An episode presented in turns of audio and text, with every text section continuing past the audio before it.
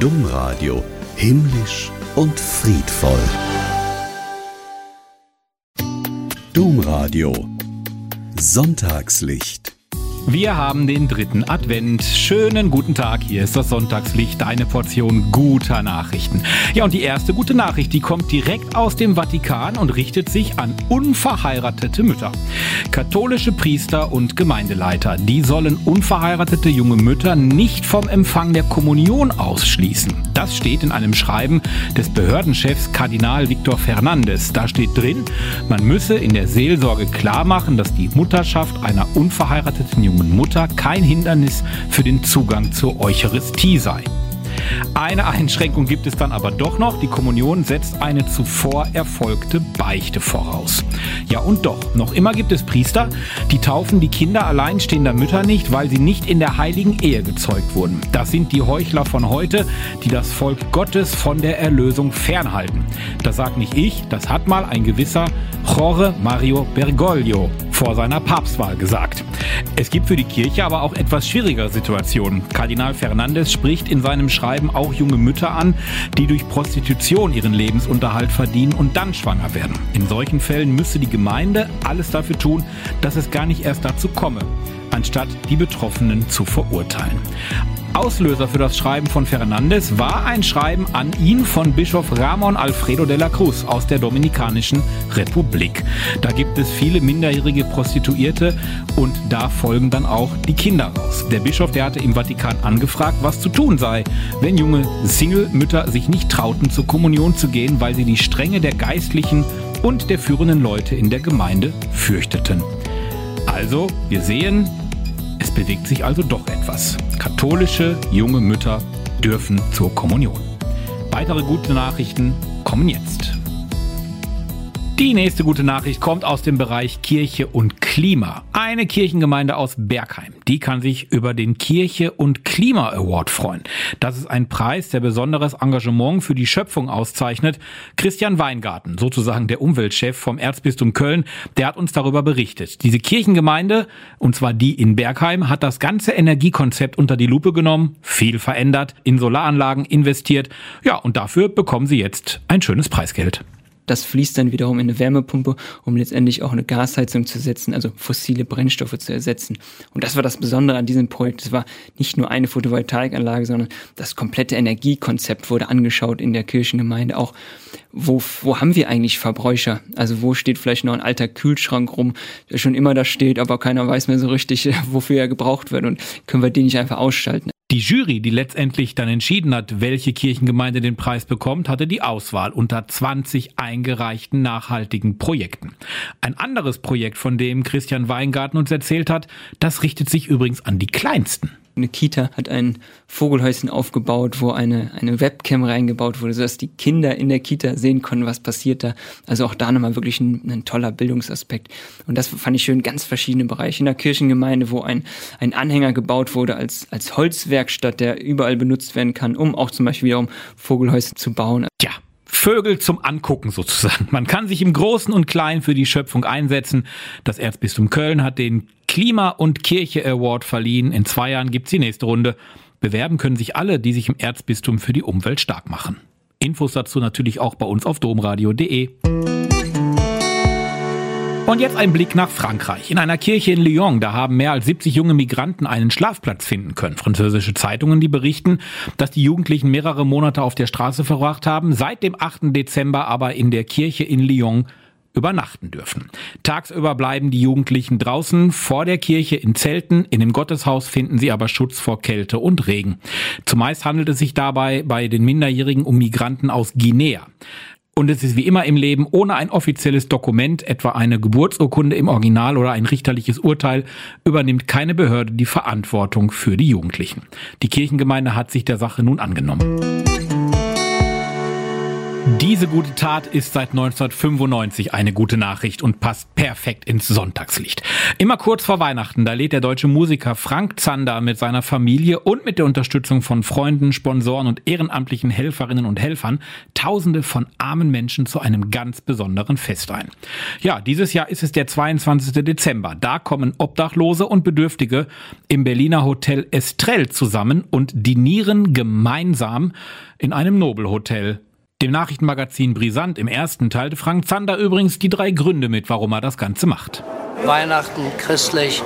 Tja, dem ist schon gar ne? nichts mehr hinzuzufügen, außer dass Diakonie, Berliner Stadtmission und die Caritas Frank Zander bei diesem Projekt unterstützen. Wir sagen Danke und wünschen in der kommenden Woche einen hervorragend bezaubernden Appetit. Ich diese Nachricht gelesen habe, habe ich mich gefragt, Herr Gott, bin ich tatsächlich schon so alt, nämlich 60? So alt bin ich noch nicht. Aber der Smiley, der wird in diesem Jahr nämlich 60. Der Vater des Smileys, das ist der Künstler Harvey Ball und der hat vor 60 Jahren den Auftrag bekommen, ein lachendes Gesicht zu entwerfen und das sollte dann auf Anstecknadeln, Karten und Poster gedruckt werden. Einfach mal so, um gute Laune zu verbreiten. Tja, Zehn Minuten hat er gebraucht. Er hat einen gelben Kreis gemalt, zwei Punkten als Augen und dann noch einen lachenden Mund.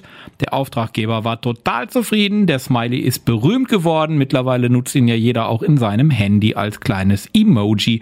Ihn gibt es auf T-Shirts, Tassen und so weiter und so fort.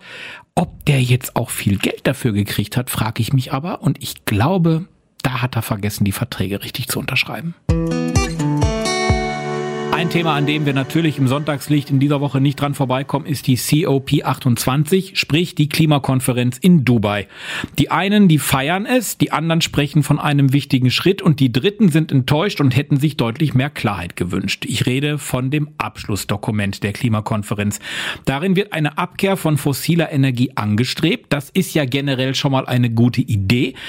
Wir haben mit Isabel Rutkowski gesprochen. Sie ist von der katholischen Landjugendbewegung und war in Dubai mit am Start.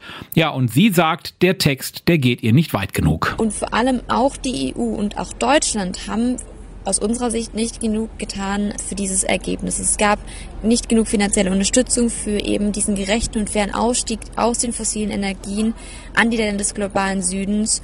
Und das ist genau das, was wir aber brauchen. Und ohne diese ausreichende Finanzierung ist ein Ausstieg natürlich für manche Länder einfach quasi unmöglich. Ja, aber es gibt natürlich auch Erfolge zu vermelden. Das sagte sie uns auch. Und es ist auch wichtig, auf die positiven Entscheidungen zu schauen. Und deswegen passt das Ganze auch wieder ins Sonntagslicht. Es gab direkt zum Anfang eine Operationalisierung eines Fonds für Schäden und Verluste und das nach auch jahrelanger Debatte.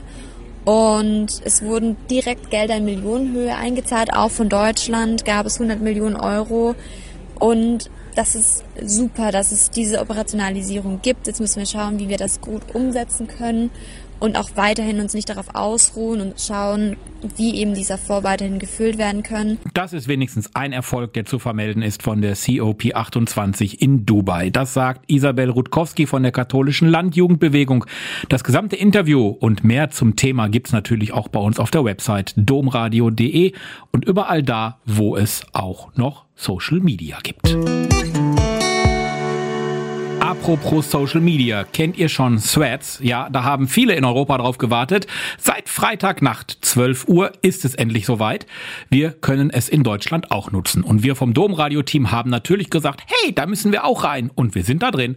Also, ihr findet ab sofort Domradio nicht nur bei Facebook, Instagram, X und LinkedIn, sondern auch bei Threads. Im Zentrum Magdeburgs, da gibt es eine neue Synagoge. 85 Jahre nach der Zerstörung des alten jüdischen Gotteshauses wurde die nun neu eröffnet. Bei dem Festakt war auch Sachsen-Anhalts Ministerpräsident Rainer Haselhoff dabei und er sagte, jüdisches Leben werde wieder deutlich sichtbarer und erlebbarer in unserer Stadt das, was wir als Staat tun können, haben wir getan. Jetzt geht es darum, äh, dass dieses äh, jüdische Leben auch sich gut weiterentwickelt äh, und dass es sozusagen auch ein Zeichen nach außen ist, dass wir ein weltoffenes Land sind. Und auch für den Präsidenten des Zentralrats der Juden in Deutschland, Josef Schuster, ist dieser Tag der Neueröffnung ein Tag der Freude und des Stolzes.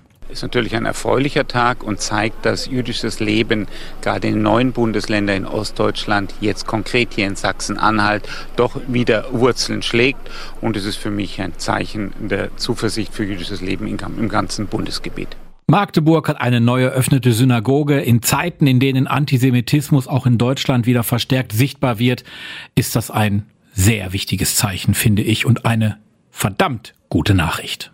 Passt zum Sonntagslicht. Mehr zu diesem Thema gibt's natürlich auch bei uns im Internet domradio.de.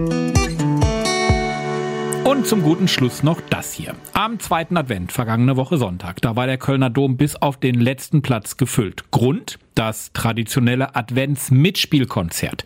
Über 400 Holz- und Blechbläser, 183 Ukulelen und Gitarren, Akkordeone, Mundharmonikas und sogar eine Harfe waren dabei. Und über 500 Sängerinnen und Sänger. Organisiert ist das Ganze vom Erzbistum Köln und geleitet wird es jedes Jahr von dem Urgestein der Kölschen Musik, den Höhnern. Und einer aus der Gründungsriege, nämlich Janus Fröhlich, der war total begeistert. Ja, es war sehr, sehr, sehr emotional. Es war sehr schön. Es war rund. Es war, die Leute waren absolut euphorisch nachher und kamen alle und haben sich bedankt. Und das war wirklich so ein richtiges, ich sag jetzt mal, ein Familienfest im Dom mit Musik. Wunderbar. Ja, und Janus Fröhlich macht das ja nicht erst seit ein paar Tagen, sondern er macht das schon seit einigen Jahren. Da stellt sich die Frage, warum macht man das und tut sich diesen Stress immer wieder an? Ja, das ist ja eine Aufgabe. Also erstmal möchte ich gerne Menschen dazu bewegen, dass sie Instrumente spielen. Auch junge Menschen natürlich. Wir, wir starten immer Aufrufe an den Schulen, an den Musikschulen, dass sie zu uns kommen sollen.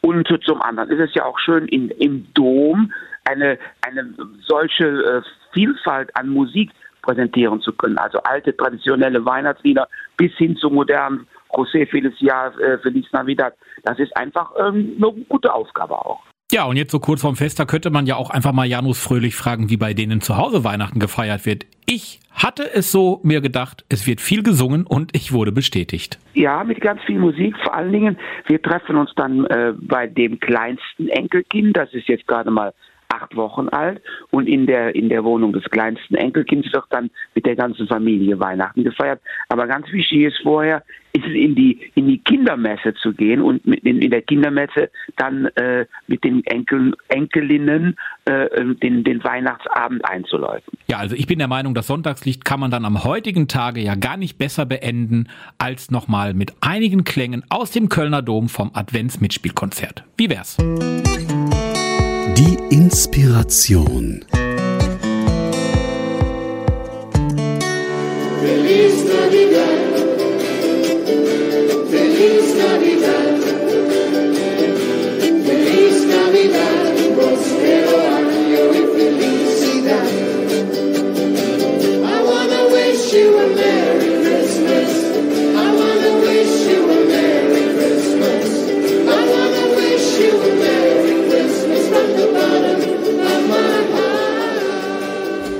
Das war es schon, das aktuelle Sonntagslicht, deine Portion guter Nachrichten. Ich bin Olli Kelch, bin raus und wir hören uns nächste Woche wieder. Dann ist schon Heiligabend, vierter Advent gleichzeitig.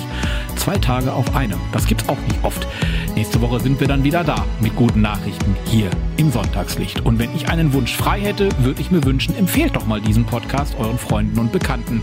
Macht's gut, bis dann. Tschüss.